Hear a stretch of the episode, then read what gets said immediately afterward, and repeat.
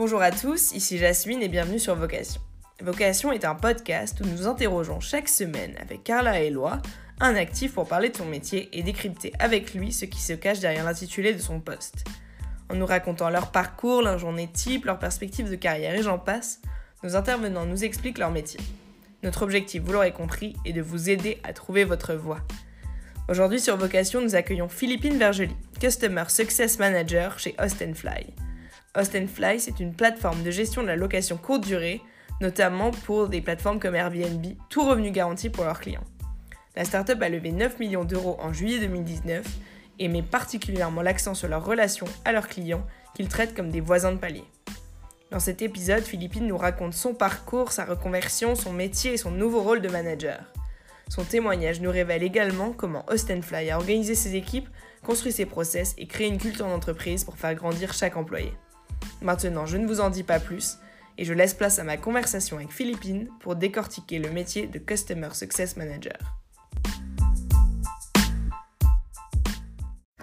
Bonjour Philippine, euh, est-ce que tu pourrais commencer par nous raconter ton parcours avant d'arriver chez Fly oui, bien sûr. Euh, du coup, pour mes études, j'ai fait euh, un BTS Tech Deco, euh, plutôt partie commerciale du coup. Ensuite, je me suis spécialisée dans les vins spiritueux, donc rien à voir.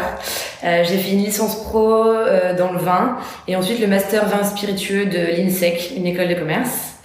Euh, ensuite, j'ai commencé à travailler dans un domaine viticole. ce qui m'intéressait, c'était le tourisme du vin, le no-tourisme. J'ai travaillé pendant six mois dans un domaine. Et finalement, ça correspondait pas forcément à mes attentes. Du coup, je me suis reconvertie et c'est comme ça que je suis arrivée chez Austin Play. Ok, et précisément, comment ça s'est passé? Comment est-ce que tu as entendu parler d'Austin Fly?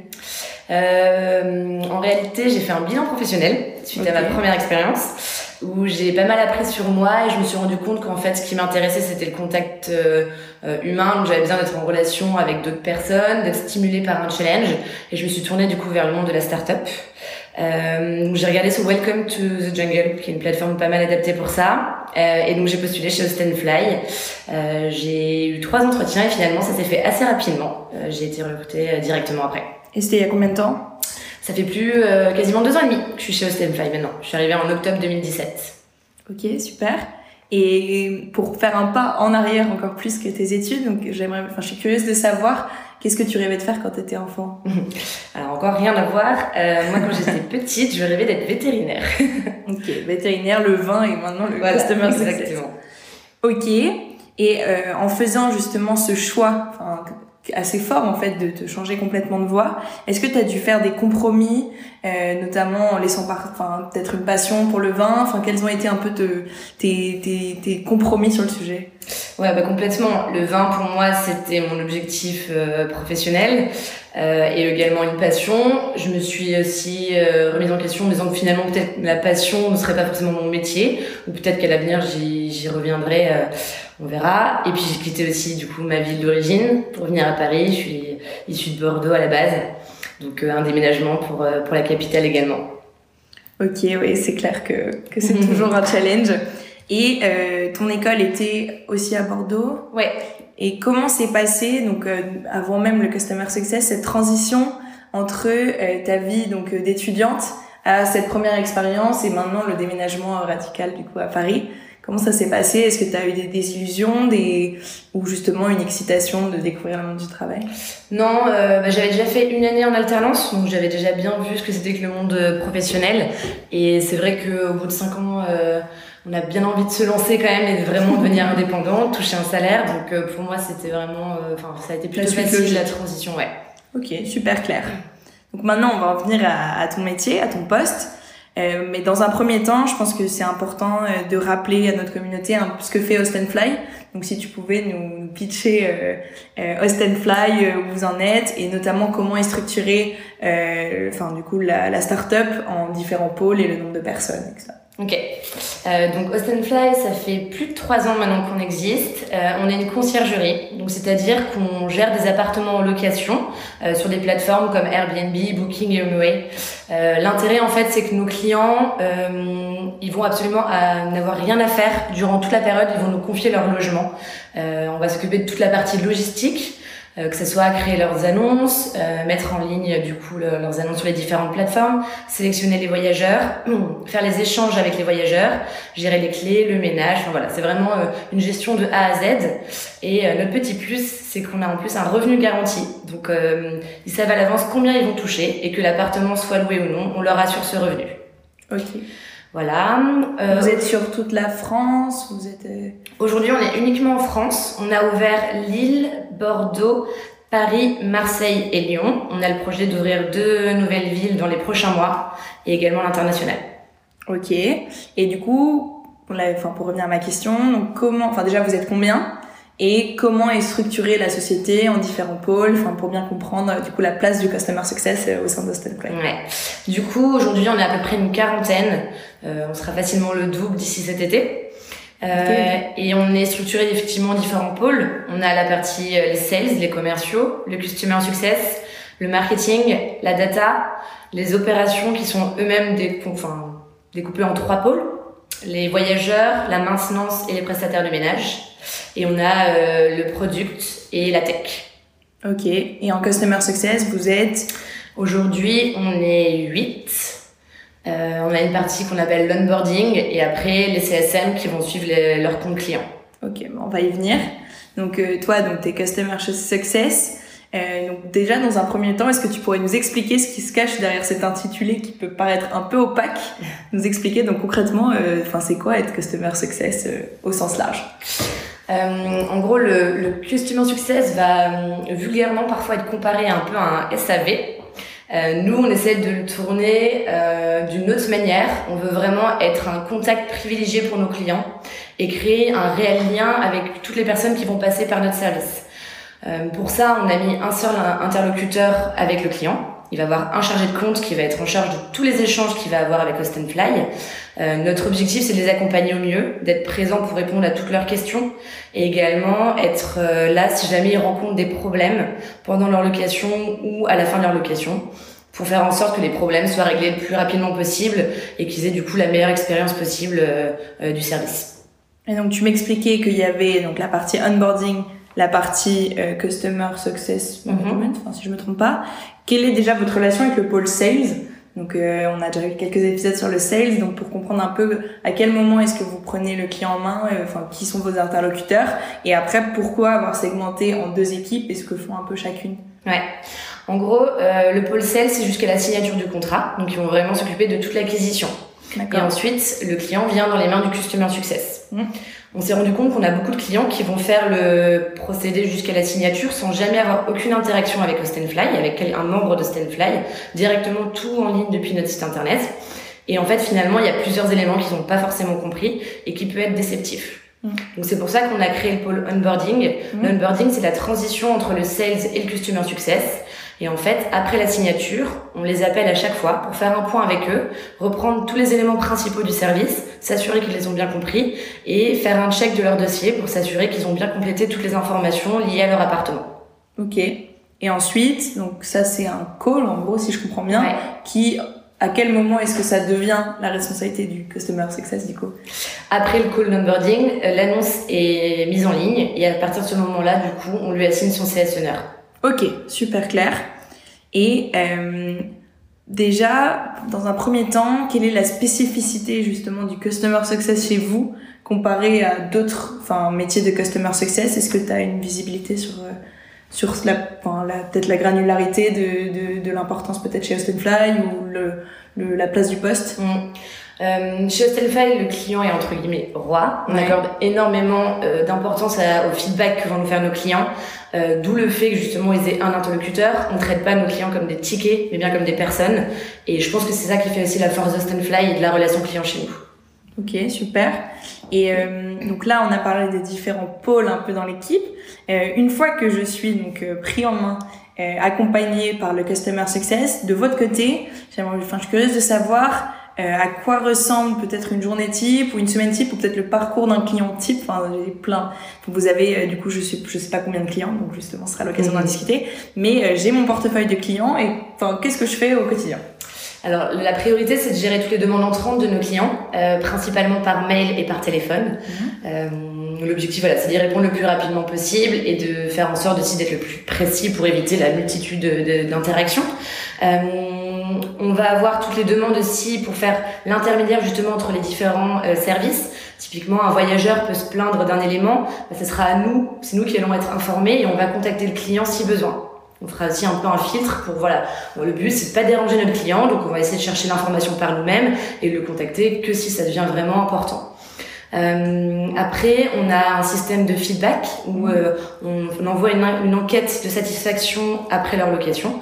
Et donc nous, on va se charger d'appeler tous nos clients euh, qui nous ont dit ne pas avoir été satisfaits pour faire un point avec eux, euh, récolter un maximum de feedback et du coup réfléchir aussi un peu à une stratégie à mettre en place pour euh, être de plus en plus performant et proposer un service euh, qui soit toujours plus qualitatif. Et donc dans une journée, euh, comment est-ce que la journée, enfin on se dit ok, euh, je vais faire euh, 30, 30 appels de, de, de, d'insatisfaction, je vais contacter tant de clients, enfin comment ça se passe Alors c'est vraiment jour le jour, c'est ça qui est génial avec le Stanfly, c'est que ça va vraiment dépendre du volume d'activité et des demandes qu'on va avoir en 30. Euh, donc chaque jour, on peut pas vraiment prévoir comment ça va se passer. On va arriver un jour, on aura 40 mails dès le matin, d'autres 15, et du coup, en fonction de ça, on va prioriser nos tâches et euh, s'organiser pour être euh, essayer de traiter le maximum de demandes euh, avec celles qui sont les plus importantes en, premier lieu.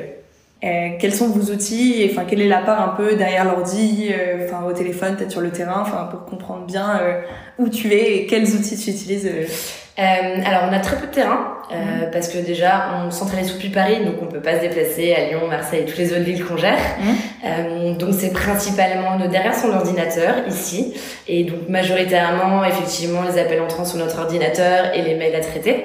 Euh, et après ça va être réparti également avec les réunions qu'on va avoir avec euh, d'autres pôles ou même au sein de notre pôle, les projets parallèles qu'on demande à chaque membre de l'équipe de réaliser. Euh, donc c'est quand même principalement effectivement du, du temps derrière son ordinateur. Quelles sont vos interactions en équipe et du coup ta place à toi euh, dans l'organisation de l'équipe Enfin, tu m'expliques un peu ta place dans l'équipe pour comprendre euh, un peu au-delà de mes tâches quotidiennes euh, le reste. Ok.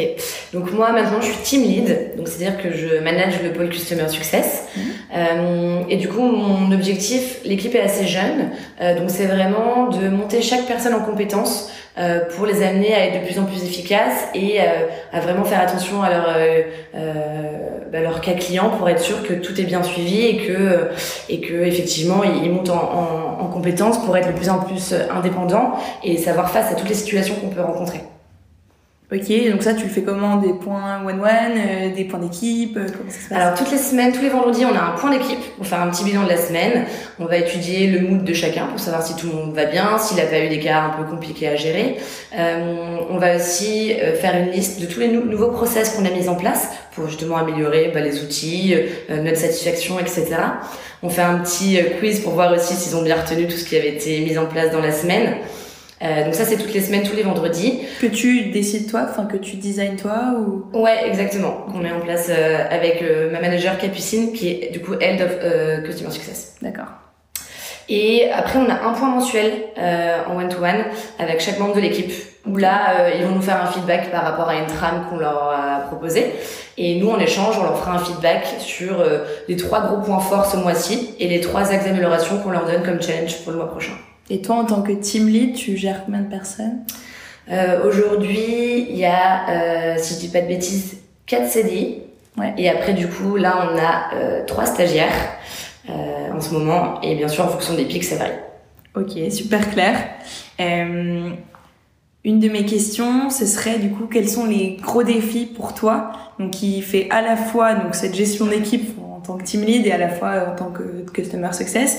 Donc, c'est quoi tes gros défis euh, enfin dans ton métier au quotidien ou chaque semaine euh, mon gros défi pour moi, c'est vraiment la formation de l'équipe. Mmh. Euh, savoir être présente quand ils ont des questions, malgré le fait que je suis forcément en train de faire d'autres choses en parallèle aussi. Euh, savoir vraiment leur accorder du temps pour pour les former au mieux, parce qu'en fait, plus tôt ils seront formés, plus ça me ferait gagner du temps sur plus tard.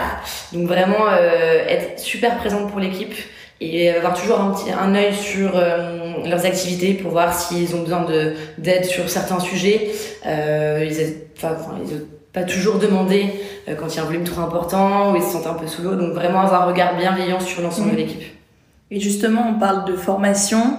Euh, je suppose que vous avez un onboarding rodé et puis des formations en continu. Comment ça se passe euh, Déjà, qui, enfin, comment se passe le process? Et euh, on continue. Enfin, est-ce que c'est chacun fait selon ses besoins ou vous avez une sorte de wiki euh, général? Enfin, comment je me forme euh, sans être dans l'équipe? En gros, quand quelqu'un arrive chez nous, il a deux semaines de formation. La première semaine, il est en immersion avec son pôle. Donc là, il va être en binôme avec un CS honneur qui va lui montrer toute la journée qu'est-ce qu'il fait, etc.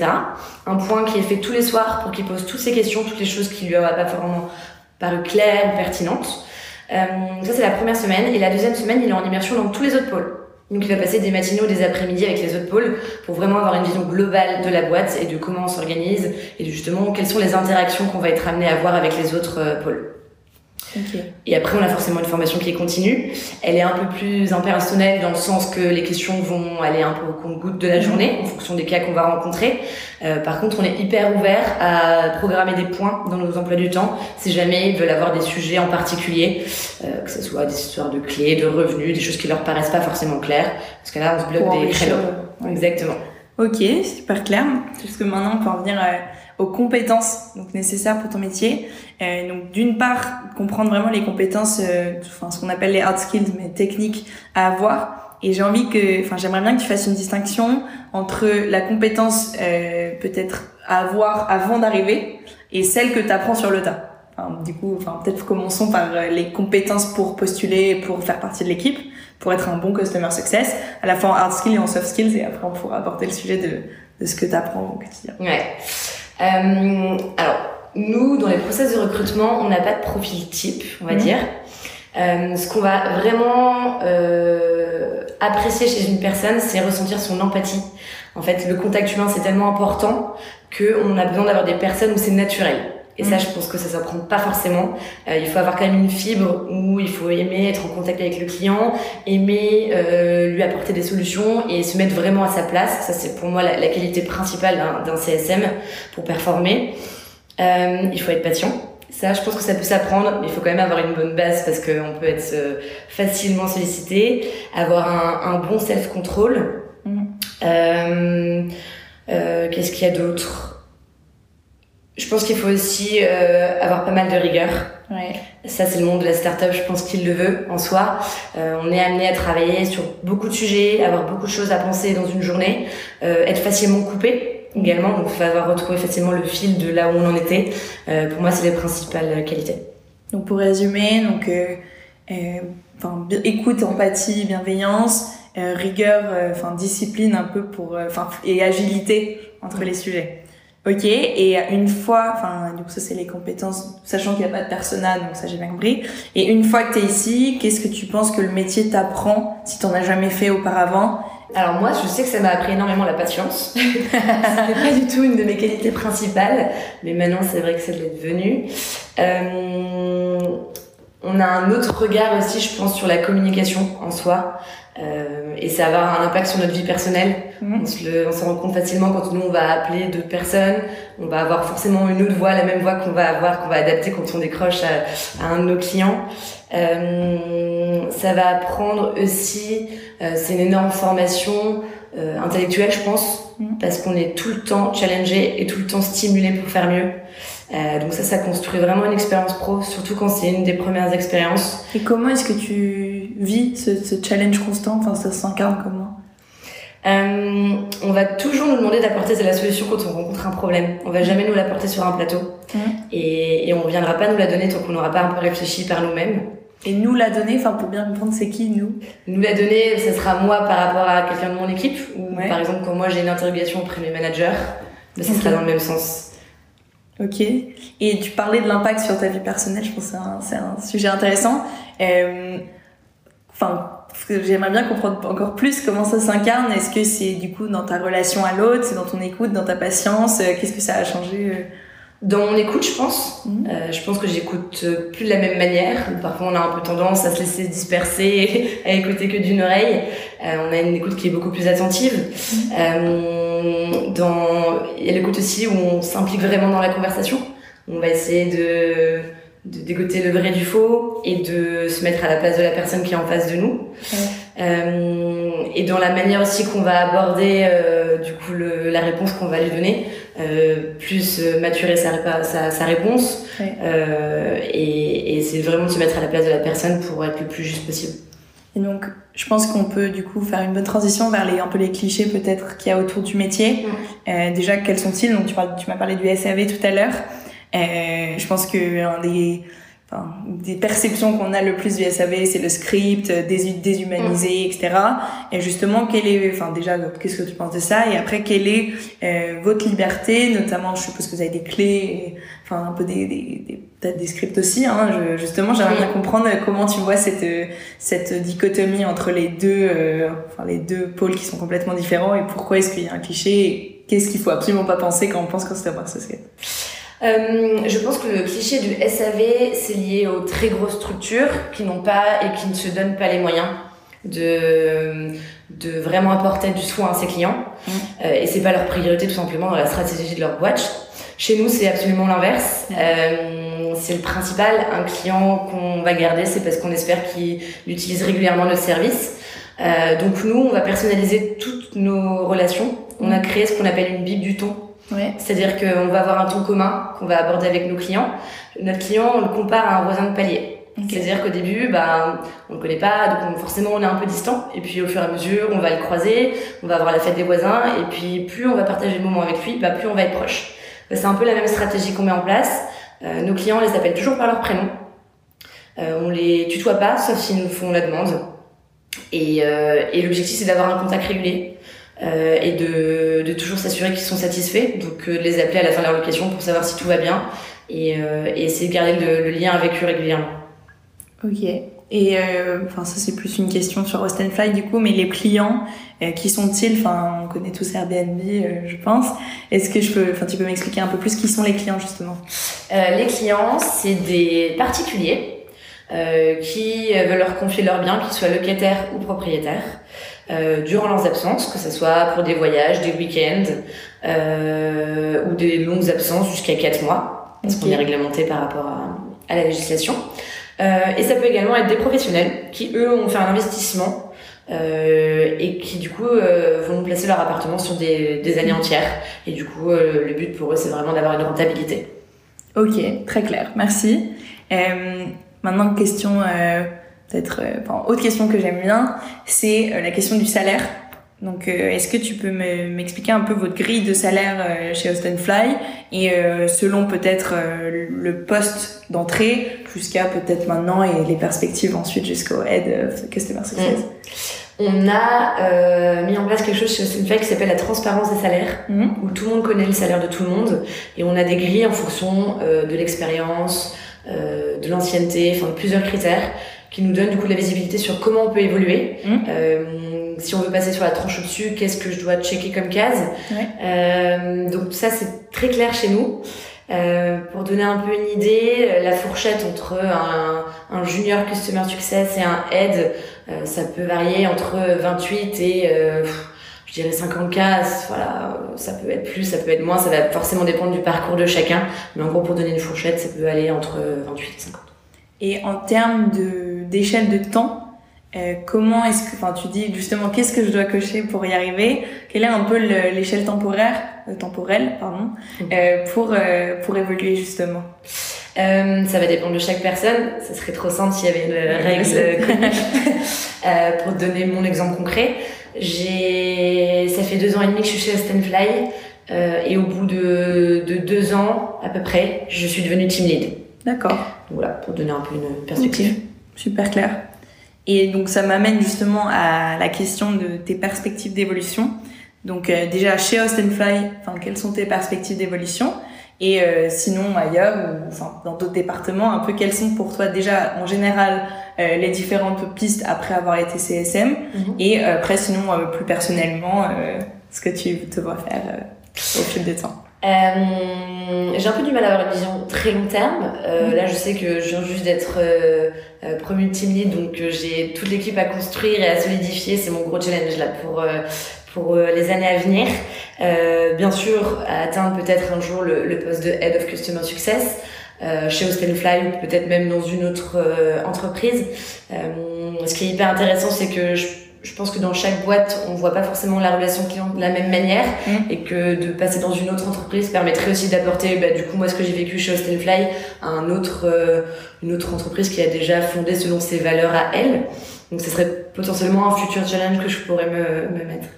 Et euh, dans d'autres interviews, euh, souvent, on parlait de, de une des perspectives d'évolution, c'est d'aller peut-être dans un autre département ou enfin de, de voilà. Donc, euh, est-ce que vous, ça arrive aussi, ou est-ce que c'est une envie que tu pourrais avoir d'aller plus vers le sales ou plus vers les opérations? Enfin, c'est un peu le, le, les différents postes euh, de département un peu de Stanfly. Est-ce que c'est déjà arrivé? Est-ce que c'est quelque chose que tu envisages aussi?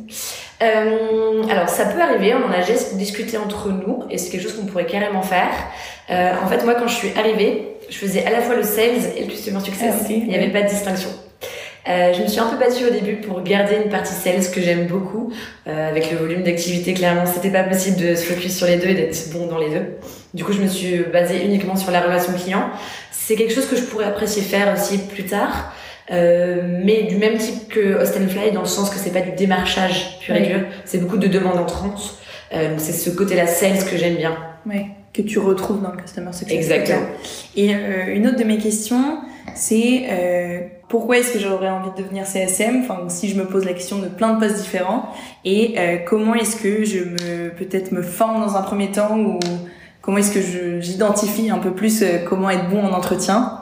Quels sont tes conseils justement à nos auditeurs pour pour ça? Comment être bon en, en entretien euh, C'est une bonne question. Il y a énormément de feeling. On veut des personnes qui sont naturelles pour moi. Mhm. Euh, et je pense que, que ça se ressent justement dans ce côté euh, empathie et contact humain. Euh, on peut pas tricher. Et Mhm. pour nous, on le voit très rapidement. Euh, ce qu'on veut aussi, c'est des personnes qui sont... Euh, qui ont envie de prendre part à un projet Ouais. et qui ont envie de donner de, de leur temps et de leur euh, de leur énergie pour euh, pour vraiment faire évoluer et et, euh, et juste des personnes qui sont passifs et qui attendent que ça se passe Euh, donc voilà c'est c'est pour ça que je pense que dans les startups c'est beaucoup de jeunes c'est parce qu'on est on a envie d'être force de proposition d'amener sa pierre à l'édifice et euh, et du coup c'est vraiment ça moi qui me qui me plaît dans les profils que je rencontre et, et que je recrute derrière Et euh, maintenant, quelques petites questions euh, plus personnelles. Je pense que une des questions euh, qu'on se pose souvent, c'est un peu le rap ton rapport au travail et surtout ton, enfin, et comment ça se traduit dans ta vie perso, vie pro. Donc là, tu m'as déjà expliqué qu'en fait, la nature même de ce que tu fais a influencé euh, ta façon d'être, en fait, on va dire ça. Euh, pour moi, c'est peut-être aussi un rapport avec les horaires, mais un peu quel est ton rapport travail perso, peut-être déjà dans l'ambiance de, de la boîte, et après même dans ta vie, enfin ta gestion à toi de, de, de ce rapport-là? Euh, alors c'est vrai que beaucoup des personnes avec qui je travaille sont devenues des amis. Donc Mhm. on a facilement tendance à faire des choses à l'extérieur du travail ensemble ou à aller prendre un verre tout simplement le soir après le après le boulot. Euh, on a des horaires qui sont quand même assez importantes. Mhm. Euh, du coup il faut savoir aussi couper pour euh, prendre du temps pour soi. C'est un peu un challenge moi que j'ai eu sur mes deux premières années, trouver mon réel équilibre entre ma vie privée et mon travail parce que concrètement euh, mon travail était ma priorité Mhm. et, euh, et du coup c'est un équilibre que j'ai trouvé aujourd'hui Euh, Ouais. je pense que chacun le trouve à tâtons mais c'est un, un beau challenge aussi quand on rejoint des, des projets comme comme celui Et comment tu fais justement Tu, tu te coupes de peut-être de tes de tes outils. Enfin comment ça se, enfin comment tu trouves cet équilibre. Enfin aujourd'hui ta version à toi, hein, Mm. mais Euh, je, je me force à partir à un certain horaire que je me bloque le soir, même si mon travail n'est pas totalement terminé, chose qu'avant je n'acceptais pas de faire. Euh, donc ça c'est un, une belle euh, une belle victoire. Euh, et après effectivement euh, j'ai euh, par exemple Slack comme outil sur mon téléphone. Bah, le week-end je le regarde plus, alors qu'avant je passais ma vie à, à y répondre le week-end. Donc voilà, c'est vraiment se donner des créneaux où quand on sort de son boulot, bah, se dire que on décroche et ça attendra demain matin, euh, c'est pas urgent. Et justement, je suppose que, enfin, c'est très variable aussi avec le nombre de clients et la saisonnalité. Euh, vous, dans le, pour l'équipe euh, CSM, comment, euh, enfin, est-ce qu'il y a des plages horaires, est-ce qu'il y a des créneaux, c'est aussi le week-end, je suppose. Euh, quel est, enfin, est-ce que vous avez des limites un peu, on, on ne répond plus à partir de cette heure. Enfin, comment vous fixez euh, en équipe cette cette discipline un peu pour arrêter un moment? Ouais. En gros, on a une redirection parce qu'on a un shift de nuit qui n'est pas dans notre équipe mais chez les opérations. Du coup, on dit à nos clients, on communique en disant qu'on a une ligne d'urgence, vraiment pour les cas urgents, où ils peuvent toujours joindre quelqu'un. Euh, cette redirection, elle est mise en place à partir de 19h30. Ok. On peut partir du principe qu'à 19h30, s'il n'y a plus personne, y a, ça pose pas de problème. Euh, et le week-end, on a également mis un système du coup de shift, mais du coup qui est en interne dans notre équipe. Euh, on a Steven qui euh, travaille chez nous en rythme décalé et Mhm. qui est euh, du mercredi au lundi avec nous. Ok, très clair. Ok, et euh, maintenant pour en venir à toi, pour finir, euh, enfin quelques questions restantes. Euh, déjà, j'aimerais bien savoir ce que tu adores, une chose que tu adores et une chose que tu détestes dans ton métier ou qui te gêne plus que déteste. Mais ce que j'adore, c'est mon équipe. J'ai eu la chance de la voir grandir et du coup de pouvoir participer au recrutement. Et clairement, aujourd'hui, on a une ambiance d'équipe et un, une énergie qui est géniale. Donc ça, pour moi, c'est ma grande victoire. Ce que je déteste, euh, bah forcément, ça serait les cas compliqués clients. Euh, ne pas réussir à obtenir euh, satisfaction, euh, Mhm. pour moi, c'est le plus difficile euh, à accepter. et comment tu gères cette déception? Enfin, vous avez une sorte d'entraide euh, chacun ou justement vous en tirez des cas d'apprentissage? Quel est- Complètement. Euh, on en tire des, des conséquences pour tout le monde parce que ça va être relié du coup à tous les autres pôles. Ça va pas forcément être de notre responsabilité en soi Mhm. si quelqu'un est, est mécontent. Euh, donc euh, essayer d'après euh, retravailler dessus pour être sûr que ça se reproduise pas à l'avenir. Euh, tout simplement, par exemple, on a, on a créé un discours anti-churn pour toutes les personnes qui veulent quitter le service. Comment euh, avoir des, des réponses pertinentes euh, pour faire en sorte que finalement ils aient quand même envie de continuer avec nous. Ok, très très très bien. Bon, ça, comme ça, on apprend toujours en, en avançant. Et maintenant, pour finir, du coup, euh, si tu voulais me convaincre que tu avais le meilleur job sur Terre, euh, qu'est-ce que tu me dirais en 30 secondes euh, à peu près? Euh, c'est dur ça. le meilleur sur Terre, bah, c'est deux ans et demi où je suis contente de me lever le matin. Je pense que c'est pas donné à tout le monde et clairement pour moi c'est c'est waouh de me dire que je suis encore autant motivée et que j'ai toujours autant envie de me donner. Euh, c'est un projet qui marche super bien. Euh, on fait que grossir, que grandir. On a plein de projets euh, dans les années à venir euh, qui sont hyper stimulantes. Et en plus, on, on peut évoluer. Tout le monde, a- on tire vraiment tout le monde vers le haut. Euh, donc clairement, pour moi, c'est vraiment la boîte de, de mes rêves. Super, ok. Et au contraire, est-ce que tu peux me raconter une bourde enfin, de- au travail qui t'est arrivée, euh, récente ou pas, euh, tu envie partager Euh, des bourdes, on en fait régulièrement au téléphone. Ça va être hum, parfois des fous rires tout simplement avec les clients quand on décroche et qu'on dit leur nom, dire le nôtre. Euh, on va inverser des informations où on pense être euh, en mute et en fait c'était pas le cas. Il entend tout ce qu'on raconte à nos collègues. Enfin voilà, ça peut être des, des petites bourdes comme ça. Ok, très bien. Et donc, euh, peut-être si tu as quelque chose à ajouter, euh, enfin, c'est le moment de le dire avant de, de clôturer vraiment cet entretien. Euh, bah, que le CSM aujourd'hui c'est très peu connu euh, et finalement c'est un métier qui est hyper challengeant et qui va prendre je pense de plus en plus d'ampleur dans les entreprises qui veulent vraiment mettre l'humain et leurs clients au cœur de, de la boîte. Donc, euh, donc pour moi c'est hyper intéressant de se pencher sur, euh, sur ce sujet. métier. Ok, merci beaucoup Philippine. Merci à toi. Et voilà, c'est fini pour aujourd'hui. Je suis ravie d'avoir pu interviewer Philippine pour décrypter le métier de Customer Success Manager. J'espère que cet épisode vous a plu. Pour rappel, nous avons fait un épisode dédié au métier de la vente. Si vous souhaitez le réécouter pour remettre en contexte le métier de Customer Success, c'est l'épisode 7 de Vocation avec Héloïse Girard d'Illinois. Et avant de vous quitter, pour être tenu au courant de la sortie, n'hésitez pas à nous suivre sur votre plateforme d'écoute favorite ou vous abonner à notre nouvelle newsletter. Et comme d'habitude, n'hésitez pas à nous mettre 5 étoiles, à nous suivre sur notre page Instagram Vocation Podcast et surtout à en parler autour de vous. C'est ce qui nous aide le plus à se faire connaître. Merci d'avoir passé ce moment avec nous et à très vite sur Vocation.